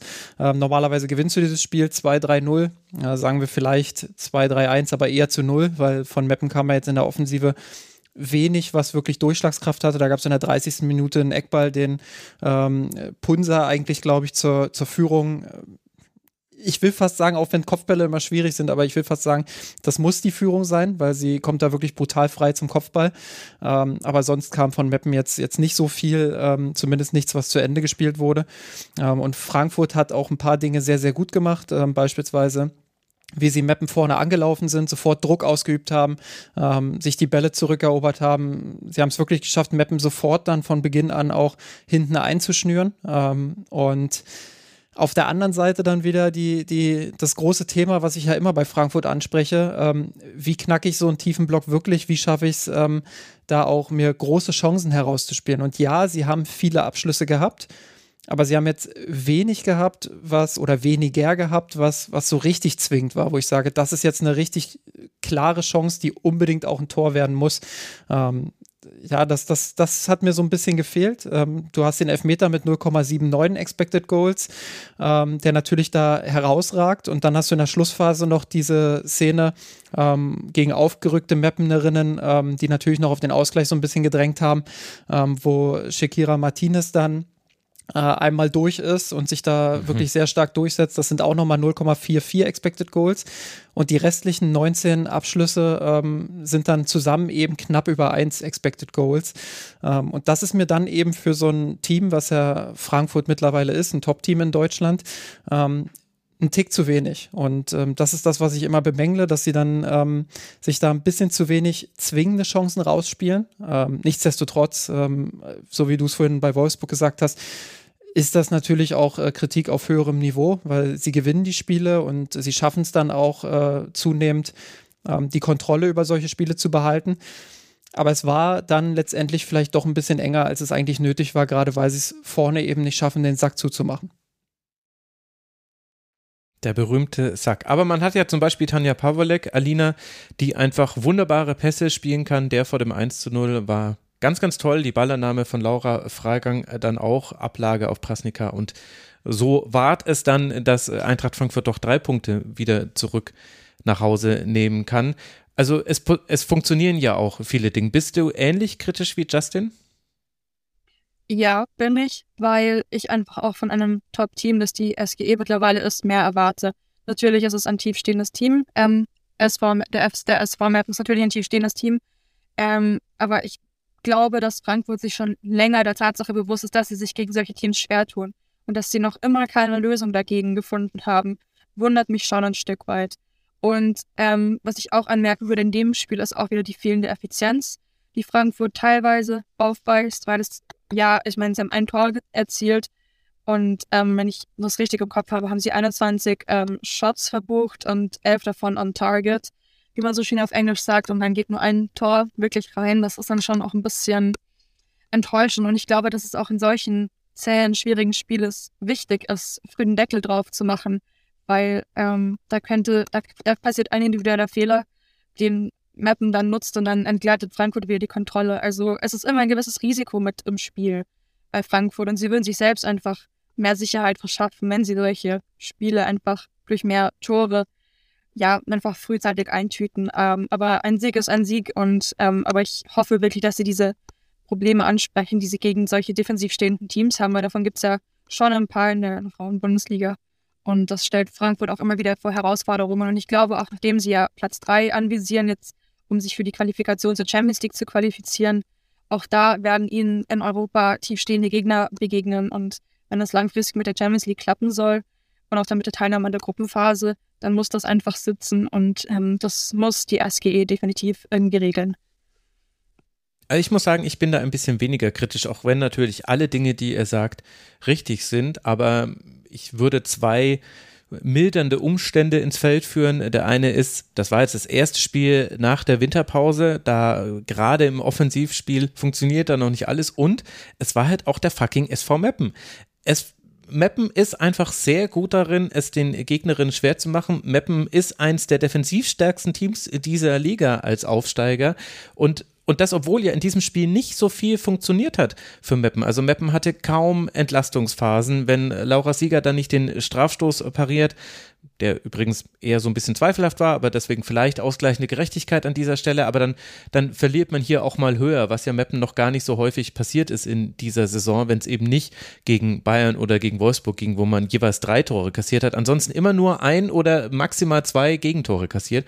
Ich finde, um den Blick auf Mappen zu lenken, dass die einfach wieder sehr stabil waren, dass sie natürlich zu wenig Entlastung hatten, dass es offensiv auch zu wenig war, dass man sich da vielleicht auch mehr noch von Punsa, die ja verpflichtet wurde, erhoffen konnte. Du hast diesen Kopfball nach Ecke angesprochen, Justin, da hat sie sich sehr schlau vor an Yomi geschlichen und das war wahrscheinlich die größte Chance, wenn ich jetzt nicht gerade irgendetwas vergessen habe, was Meppen angeht. Also klar, offensiv hätte da noch mehr gehen können, aber Meppen ist eben einfach so, die haben so eine, ja, ist ja halt so Haltung. Also die haben so eine, die, die können das so gut aushalten, wenn sie nicht den Ball haben und wenn sie Fehler machen und wenn die Gegnerinnen immer mal wieder Chancen haben und wenn das Pressing des äh, Gegners funktioniert. Irgendwie haben die da eine, also Daniel Farke würde ziemlich sicher Resilienz sagen dazu. Äh, und die, muss ich sagen, die beeindruckt mich und äh, die war auch in diesem Spiel wieder zu sehen. Und klar, Meppen hat das zu Recht verloren. Und ja, Eintracht Frankfurt war nicht genial in diesem Spiel, aber Meppen ist halt auch einfach Meppen. Also deswegen, vielleicht also ich habe genauso ein Spiel erwartet. Vielleicht kommt es auch daher, dass ich so ein bisschen milder mit Frankfurt umgehe, weil ich eben einfach die Defensivleistung vom Meppen hochschätze. Justin. Absolut berechtigter Punkt. Also äh, gut, dass du das auch erwähnst. Äh, natürlich ist es so, dass das Meppen sehr stark verteidigt und man muss ja ehrlich dazu sagen, äh, der FC Bayern hat sich im Heimspiel ähm, jetzt auch nicht unbedingt mit, mit ganz großem Ruhm gegen Meppen bekleckert. Sie haben zwar 3-1 gewonnen und haben ihre Chancen, die sie hatten, sehr gut genutzt, aber ich kann mich erinnern, dass ich danach damals ähnliche Gedanken hatte äh, wie jetzt über Frankfurt, dass das äh, nicht gerade das beste Spiel der, der Bayern war und dass da mehr drin gewesen wäre, ähm, wenn sie es ein bisschen konsequenter ausgespielt hätten. Ähm, also ja, das, das stimmt und ähm, das, das macht Meppen hervorragend. Ähm, sie schließen die Räume da gut. Ähm, und äh, das, was ich vorhin gesagt habe, dass Frankfurt es trotzdem gut geschafft hat, auch die Bälle zurückzuerobern bei den Kontersituationen von Meppen. Ähm, das ist eben auch Teil der Wahrheit, ähm, dass sie da viele Dinge auch richtig gemacht haben und viele Dinge gut gemacht haben. Ähm, aber, und da bin ich eben dann doch wieder bei der kleineren Kritik, ähm, es ist eben auch der Anspruch von solchen Teams, es noch besser zu lösen. Und ähm, bei Frankfurt ist es vielleicht auch der Gesamteindruck, der da so ein bisschen ähm, in mir hadert. Ähm, also jetzt nicht nur auf dieses Spiel bezogen, sondern auf die gesamte Saison und die gesamte Entwicklung unter, äh, unter Anaute, äh, Anautis, Anautis. Jetzt, jetzt habe ich es. Ähm, ja, manchmal ist es schwierig. Ähm, ja, und deshalb ähm, bin ich vielleicht auch ein Tick zu kritisch, das kann sein. Ähm, aber ja, du, du wolltest den Übergang zu Mappen machen, ähm, deshalb. Ähm, Bist du wieder zurück zu Frankfurt gegangen. Aber so liegt, genau, lief jetzt, das Spiel jetzt, ja auch. Keine langen Ballbesitzphasen ja. für Mappen, so muss man sagen. Ja, aber sie haben sich ja die Aufmerksamkeit trotzdem, trotzdem verdient und deshalb äh, bin ich auch froh, dass du es angesprochen hast. Ähm, sie kassieren wenig Gegentore, sie spielen sehr konstant, sehr stabil. Ich meine, wir erleben das bei ganz vielen Teams, die äh, gegen den Abstieg spielen, dass sie sehr wechselhafte Phasen haben, äh, in denen sie, ich meine, Duisburg haben wir gerade drüber gesprochen, ähm, guter, guter Start, dann irgendwie jetzt so eine Phase, wo es nicht läuft. Und bei Meppen habe ich wirklich so ein Konstanzgefühl. Jetzt äh, nicht zwingend immer nur, wenn man auf die Ergebnisse schaut, ähm, aber gerade diese Defensivleistung, ähm, ja, und grundsätzlich einfach, wie sie Fußball spielen. Man weiß, was man bekommt und äh, das ist für, für, für den SV Meppen ein sehr, sehr starkes Niveau und deshalb, ähm, ja, dass sie, dass sie Frankfurt da so beschäftigen ähm, und das bis zum Ende auch offen halten, sicherlich hier und da mit ein bisschen Glück und mit einer sehr, sehr starken Sieger im Tor. Ähm, mhm. Also das äh, muss man auch nochmal sagen, die ja da ähm, einige Szenen, nicht nur den Elfmeter, ähm, gut ausgebügelt hat auch. Ähm, ja, da, da haben sie sich alles Lob äh, der Welt dann auch verdient für diese Leistung. Da bin ich ganz bei euch. Also wichtiger Punkt und auch gut, dass ihr das nochmal angesprochen habt, weil Mappen überzeugt wirklich in der Defensive. Und ähm, das kann man wirklich nicht oft genug hervorheben. Ich glaube, das geht wirklich im Diskurs relativ unter. Deswegen ist es wichtig, das auch mal in der Art und Weise zu betonen. Weiter geht's jetzt dann für Meppen beim SC Freiburg. Meppen bleibt bei zwölf Punkten, fünf Punkte Vorsprung auf die Abstiegsränge hat man. Freiburg und dann Essen werden die nächsten beiden Partien für Meppen sein. Eintracht Frankfurt, die jetzt dann vorübergehend oder na, vielleicht nicht vorübergehend auf Rang 2 auf jeden Fall springen mit diesem Sieg damit sechs Punkte Vorsprung haben auf den ersten Nicht-Champions League-Qualifikationsplatz. Für die Frankfurterinnen geht es jetzt dann zum FC Bayern. Wir starten ja wieder in die Rückrunde und wir erinnern uns noch natürlich alle an dieses Auftaktspiel in diese Saison. Und mit dem FC Bayern und auch mit Turbine Potsdam haben wir zwei Teams, die nicht eingreifen konnten an diesem Spieltag, denn die Partie zwischen diesen beiden wurde abgesagt und das Ganze weder überraschend, aber dennoch kurzfristig. Also wir alle wissen, es gibt keine Rasenheizung im äh, Kali. Es äh, kann dort auch mal sehr kalt sein. Und dennoch war es so, Justin, dass die Fans, um die es ja auch geht bei diesen Spielabsagen, es geht ja nicht nur um die Spielerinnen, für die es natürlich auch wichtig ist, die waren schon zu großen Teilen unterwegs, die Auswärtsfans natürlich äh, sowieso. Aber was sind deine Gedanken zu dieser Absage, zu der Art und Weise und dem Zeitpunkt, wann sie verkündet wurde, wie sie verkündet wurde? Was gibt es da zu bemerken? Ja, schwierig. Ähm also, soweit ich weiß, findet die Platzbegehung ja meistens so, so eine anderthalb Stunden, zwei Stunden vorher statt durch die, mhm. durch die SchiedsrichterInnen. Ähm, und das ist dann vielleicht auch ein bisschen knapp. Also ich glaube, man hätte in Potsdam auch durchaus auf die Idee kommen können, mit der Vergangenheit, die man ja hat, mit diesem Stadion und mit diesem, äh, gerade im Winter muss man es so knallhart, knallhart sagen, mit diesem Acker äh, im Karl-Liebknecht-Stadion. Ähm, hätte man vielleicht am Morgen schon auf die Idee kommen können, Mensch, es war ja ein bisschen kalt in der Nacht, ähm, lass uns mal schauen, äh, wie der Platz aussieht ähm, und dann vielleicht auch ein bisschen früher reagieren können. Vielleicht hat man das auch getan und vielleicht hatte man die Hoffnung, dass es sich selbst regelt bis äh, zum Anpfiff, aber das war dann vielleicht auch ein bisschen naiv. Ähm, es ist natürlich schade, vor allem für die Fans, die, die aus München dann auch angereist sind, ähm, die diesen weiten Weg auf sich genommen haben äh, nach Potsdam, ähm, um, um da dann mit dabei zu sein. Und dann hast du diese, diese Absage ähm, bei nicht gerade tollem Wetter, nicht gerade tollen Temperaturen. Ähm, ja, insgesamt einfach sehr, sehr bitter gelaufen. Und ähm, deshalb äh, sehe ich das schon kritisch, dass es erst so kurz vorher ähm, abgesagt wird. Ähm, vielleicht hätte man da früher reagieren können, vielleicht müssen.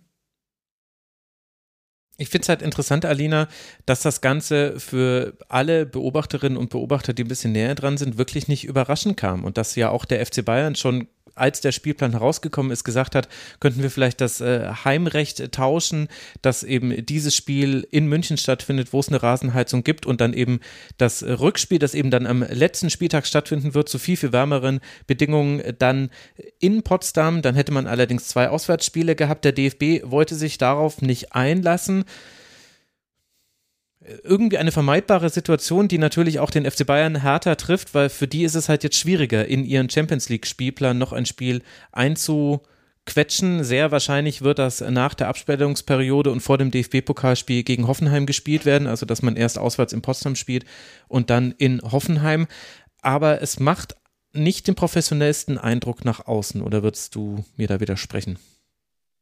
Nein, also ähm, das, was du angesprochen hattest mit dem Heimrechtertausch, das hatte ja dann auch Bianca Rech im ähm, Interview mit Magento Sport angesprochen. Die war ja wirklich merklich wütend und einfach auch enttäuscht, dass der DFB diesem Vorschlag nicht entgegenkam, weil es auf jeden Fall Sinn gemacht hätte. Und ich frage mich schon, warum die Verantwortlichen dann sich dieser Problematik nicht bewusst sind, wenn die Vereine das einfach so klar kommunizieren und sagen, hey, im Karl-Liebknecht-Stadion ist keine Rasenheizung, es kann zu Problemen kommen, wenn es dann eben regnet wie dann vor dem Spiel und dann friert über Nacht der Rasen. Und man hat es ja auch auf Social Media gesehen, wie tiefgefroren dieser, dieses Spielfeld ja. war. Also da kann man wirklich nur vom Glück reden, dass dieses Spiel abgesagt wurde, weil da will man gar nicht wissen, was alles hätte passieren können. Das wäre unverantwortlich gewesen, dieses Spiel anzupfeifen. Und dass dann da, ja, mangelnde Kooperation vom DFB scheinbar, ja, kommt und dass dann der DFB das einfach, ja, diese, diese Anfrage vom FC Bayern, die ja wirklich gut mitgedacht war, man einfach der dem nicht entspricht, finde ich dann schon enttäuschend, weil ähm, es wirft einfach auch ein sehr unprofessionelles Bild so auf die Liga und man spricht ja auch immer davon, dass man die Frauen-Bundesliga vollständig professionalisieren ähm, muss und das muss man auch definitiv und es hängt schon bei solchen Kleinigkeiten an und wenn dann da diesen Dingen nicht entsprochen wird und nicht entgegengewirkt wird, dann frage ich mich schon, wohin das Ganze führt oder was das Ganze aussagt, weil das hätte definitiv besser laufen können und das hat auch Bianca recht so gesagt. Hm. Ja. Für den FC Bayern ist es halt auch deshalb ähm, keine, keine nette Geschichte, ähm, weil sie jetzt natürlich äh, aus der Kalten in ein, in ein Topspiel gleich reinstarten müssen. Äh, am nächsten Spieltag geht es ja dann gleich gegen Frankfurt. Ich ähm, glaube, da hätte man schon gerne dieses Spiel in Potsdam noch mitgenommen, um auch Rhythmus aufzunehmen, um Fahrt aufzunehmen ähm, nach, dieser, nach dieser Pause, die es ja jetzt gab. Äh, insofern kann ich die Wut des FC Bayern dann natürlich auch nachvollziehen. Ähm, ja, in Richtung DFB vor allem, weil ich glaube, äh, man muss auch ganz klar sagen, ähm, in Richtung Potsdam. Turbine Potsdam hat dieses, äh, zumindest meiner Information nach, dieses, dieses Problem oft genug auch versucht zu bekämpfen, ähm, mhm. was diese, diese Platzverhältnisse angeht, hat, stand oft genug auch im Austausch äh, mit der Stadt Potsdam ähm, und hat versucht, da auch Lösungen zu finden für die Zukunft, ähm, wurde aber meistens dahingehend ähm, dann eben links liegen gelassen, beziehungsweise enttäuscht. Das gehört dann auch äh, zur Wahrheit dazu. Ja, dementsprechend für beide Clubs natürlich eine sehr, sehr unangenehme und bittere Situation und eine, die eben vermeidbar war. Absolut. Definitiv. Und ich glaube, das große Problem ist jetzt, also natürlich ist es problematisch, wenn man jetzt dieses, wenn dieses Spiel jetzt fehlt und als nächstes spielt man gegen Eintracht Frankfurt. Aber ich glaube, am problematischsten für den FC Bayern ist es wirklich, dass dieses Spiel dann in eine dieser Wochen verlegt wird, wo dann andere wichtige Spiele anstehen. Hm. Sprich, da wird dann eine zusätzliche englische Woche wahrscheinlich entstehen. Und gerade wenn es dann, ja, wenn es dann in der Champions League auch ins, Angemacht, ins Eingemachte geht, im DFB-Pokal genauso. Das ist ein zusätzliches Spiel, was einfach dann den Spielplan noch voller macht, als er eh schon ist was dann auch wieder auf Kosten der Spielerinnen geht. Und gerade im Hinblick darauf, wie viele Verletzungen man in der letzten Zeit bei Fußballspielerinnen sieht, wie viele schwere ja. Verletzungen da passieren, hätte das wirklich nicht sein müssen, den Spielplan hinten raus noch voller zu machen, als er eh schon ist. Ja, und ich meine, man ist äh, wenigstens nicht die einzige Top-Liga, vermeintliche Top-Liga, der sowas passiert. Das haben wir in der Women's Super League auch gesehen in England, dass das Spiel zwischen Chelsea und Liverpool sogar noch angepfiffen wurde und dann nach sieben Minuten, glaube ich, dann abgesagt wurde, weil der Platz eben gefroren war. Ich würde mich freuen, wenn man das jetzt mal zum Anlass nehmen könnte, andere Diskussionen zu führen als die erwartbaren. Also die erwartbaren Diskussionen sind natürlich, muss eine Rasenheizung ein, ein Lizenzierungs, eine Lizenzierungsvorgabe werden. Potsdam möchte das. Warum möchte Potsdam das? Weil dann die Stadt Potsdam dazu gezwungen werden würde, eine Rasenheizung einzubauen. Denn das möchte man äh, dann wahrscheinlich auch nicht, dass allein deshalb die Turbine nicht mehr mitspielen darf im Profifußball der Frauen. Ich glaube aber, dass eine andere Diskussion, ähm, die wahrscheinlich erst so in fünf bis zehn Jahren irgendwann käme, aber dass die vielleicht wichtiger wäre. Und das ist halt die Frage, wenn wir Fußball nachhaltiger spielen wollen. Und dazu gehört zum Beispiel auch, dass die Bayern mit dem Flugzeug von München nach Berlin geflogen sind oder vielleicht auch irgendwie nach Potsdam, aber definitiv haben sie per Flug diese Reise gemacht, was einen ja auch nicht überrascht, wenn man das Fußballgeschäft kennt. Aber der Fußball ist extrem wenig nachhaltig. Der Fußball verursacht extrem hohe Klimaschäden. Und da wäre der Einbau einer Rasenheizung eigentlich auch genau das falsche Signal. Also ich möchte eigentlich auch gar nicht, dass das Karl-Liebknecht-Stadion eine Rasenheizung bekommt, weil das völlig irre ist, für etwas nicht systemrelevantes wie den Fußball solche Energiekosten zu verursachen. Ich glaube, man müsste da mal drüber sprechen unter diesem Aspekt. Ich, ich denke nicht, dass es in zehn Jahren noch so sein wird, dass der Spielkalender so ist wie jetzt oder vielleicht in 15 Jahren. Es kommt drauf an, welchen, welcher Zeitraum da realistisch ist. Ich glaube, irgendwann wird sich das alles drehen und wir werden im Winter einfach keine Spiele draußen haben, sondern es wird dann eben wahrscheinlich eher im südamerikanischen Modell gespielt werden. Also von April bis November könnte die Saison gehen. Ich glaube, die Diskussion, die müsste man jetzt schon führen, weil das sind so große Veränderungen, dass man da extrem große Widerstände hat, gegen die man ankämpfen muss und auch in einem selbst. Das merke ich an mir auch. Also mir ist dieser Gedanke auch fremd dass es vielleicht auch irgendwann mal so sein wird, dieser Rhythmus aus Heimspiel, Auswärtsspiel, Heimspiel, Auswärtsspiel, ich glaube, den werden wir in zehn Jahren auch nicht mehr haben. Denn dann werden Inlandsflüge verboten sein, nicht systemrelevante Inlandsflüge, muss man dazu sagen. Und dann lohnt sich das gar nicht mehr. Und dann wird es wahrscheinlich so Auswärtstouren geben, dass eben äh, Teams dann drei Auswärtsspiele am Stück haben. Die können sie dann mit dem Zug oder meinetwegen noch mit dem, mit dem Bus bereisen und dann haben sie aber drei Heimspiele am Stück. Also es wird sich ganz viel verändern und das wird auch zwingend so kommen.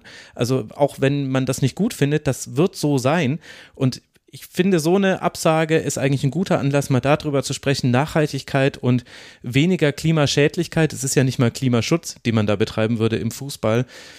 Leider wird darüber allerdings noch zu wenig diskutiert, deswegen wollte ich den Punkt jetzt hier machen. Ich habe dazu auch noch eine Podcast-Empfehlung. Der Players Podcast vom Deutschlandfunk hat genau dazu eine Folge rausgebracht, wo das eben nochmal besprochen wurde am Beispiel des Männerfußballs zwar, aber da sind natürlich die Klimaschäden noch größer, die verursacht werden, weil eben noch mehr Spiele stattfinden und so weiter und so fort. Es ist ein Thema, an dem werden wir nicht vorbeikommen, auch wenn es mega unsexy ist, immer über das Klima zu sprechen, aber es ist halt leider das große Thema unserer Zeit und ich fände es schön, wenn man so eine Absage auch mal unter diesem Aspekt betrachten könnte. Also ich finde es total sexy, über das Klima zu sprechen, weil es eben das Thema schlechthin ist. Und also das, wenn nicht dieses Thema, welches ist dann wichtig? Ähm, also dementsprechend äh, finde ich es auch großartig, dass du da den, den visionistischen Klimahöhnes aus dir, aus dir rauslässt. Ähm, nein, also das ist, das ist ein sehr, sehr wichtiges Thema und, und äh, sehr, sehr guter Punkt. Und ähm, muss auch ehrlich sagen, da habe ich beim, beim Thema Rasenheizung vorher gar nicht so sehr dran gedacht, aber bin dir jetzt umso dankbarer, dass ich, dass ich da was zum Nachdenken bekommen habe, ähm, weil das ist ähm, ja absolut berechtigt, darüber zu diskutieren. Das muss diskutiert werden und da muss man für die Zukunft einfach Lösungen finden, ähm, die ein guter Kompromiss aus. Das Spiel muss nicht abgesagt werden und da muss nicht der Spielplan hinten nochmal vollgestopft werden ähm, und eben aus solchen Themen wie Klima, ähm, da muss einfach ein Kompromiss gefunden werden, weil äh, der Status quo ist da einfach auf allen Ebenen nicht gut. Definitiv. Ähm, ich hoffe auch wirklich, dass diese Diskussion jetzt wirklich ernsthaft und intensiv geführt wird, dass sie nicht abebbt wie viele andere Diskussionen, die im Fußball und gerade auch im Fußball der Frauen angestoßen wurden. Und Thema Klima, es mag jetzt auch wieder ein bisschen wie die Sicht des naiven Fußballfans klingen, aber der Fußball hat trotz allem, trotz des Big Business und des ganzen Geldes, das in diesem, ja, dass da investiert wird und dass da so eine große Rolle spielt. Der Fußball hat trotz allem eine wichtige eher eine große Wirkung immer noch in der Gesellschaft, immer noch eine große Rolle und immer noch großen Einfluss in der Gesellschaft. Und wenn der Fußball diesen Einfluss für was Gutes nimmt, für den Klimaschutz, einfach um darauf aufmerksam zu machen, und wenn Vereine mit gutem Beispiel vorangehen oder einfach die Liga allgemein, dann glaube ich, dass da auch viele nachziehen würden, wenn das so passiert. Also ich bin mir sicher, dass der Fußball da eine große Strahlkraft hätte und einen großen Einfluss, der einfach ja zum Guten genutzt werden könnte. Ja, Absolut. Der Fußball ist äh, das heilige Kalb vieler Deutschen und deswegen kann man auch mit Maßnahmen im Fußball eben genau diese Strahlkraft erzeugen. Das äh, glaube ich auch, aber sehen wir mal, wie die Diskussion da vonstatten geht. Heute um 13 äh, Uhr, wir nehmen jetzt gerade um halb zwölf auf, wird auch der Saisonreport der, des DFB zur Frauen-Bundesliga vorgestellt. Mal gucken, was da dann dazu gesagt wird und vielleicht werde ich da auch eine Klimafrage stellen. Mal gucken, wie ich das in diese Pressekonferenz schaffe. Aber vorher bedanke ich mich bei euch beiden sehr, sehr herzlich herzlich. Es hat großen Spaß gemacht, mit dem HerausgeberInnen-Paar zu sprechen, Alina Ruprecht und Justin Kraft. Alina, danke dir, dass du mal wieder im Rasenfunk warst. Immer wieder gerne. Danke für die Einladung. War toll dabei zu sein. Und äh, danke an Justin Kraft. Danke dir, lieber Justin. Sehr gerne. Und ja, jetzt sind wir auch wieder im Kurzpassrhythmus. Ich freue mich schon aufs nächste Mal. Jetzt sind wir im Kurzpassrhythmus. Ja, ich muss den jetzt wieder aufnehmen. Und ich möchte an dieser Stelle auch nochmal danken allen, die im Forum äh, kommentiert haben zu diesem Spieltag. Unter mitmachen.rasen.de habt ihr bei jeder Sendung die Möglichkeit, Feedback zu geben. Und ihr könnt aber auch Input geben vor jeder Sendung. Und das war eine tolle Diskussion. Die Bell hat da mal wieder äh, kommentiert. Ich mochte sehr, ich musste sehr lachen über den Kommentar von Tillmann SCF und äh, noch viele andere, Rita und so weiter, waren da immer zu sehen. Also geht ins Forum, wenn ihr euch über Frauenfußball unterhalten wollt. Ich empfinde die Diskussion dort als sehr angenehm und mir persönlich hilft es auch sehr bei der Vorbereitung auf diese Sendung, weil eben das parallele Vorbereiten auf eben Männerspieltag und Frauenspieltag, da bin ich angewiesen auf mehr Augenpaare und mehr Ohrenpaare, die mir Input geben bei beidem, damit da keine Dinge durchrutschen. Also ganz herzlichen Dank dafür und dann habe ich noch eine Podcast-Empfehlung, von der ich weiß, dass sie euch äh, gefallen wird, denn es sind zwei bekannte Stimmen aus dem Rasenfunk, die man da hören kann. Becker und Pfeiffer, Annika Becker und Mara Pfeiffer haben einen Podcast gestartet und da geht es natürlich auch um Frauenfußball unter anderem. In der letzten Folge, in der ersten Folge zum Beispiel, konnte man lernen, dass die WM-TV-Rechte noch gar nicht vergeben sind. Das hat mir leichte Panikschübe versetzt, weil ich mir gedacht habe, oh je, muss ich das zur Not über VPN gucken? Naja, werden wir dann sehen. Zur WM ist es ja noch ein bisschen hin. Also Becker und Pfeiffer, auch das wird in den Shownotes verlinkt und dann hören wir uns hier nach dem nächsten Spiel Spieltag. Bis dahin bleibt gesund, macht's gut. Ciao.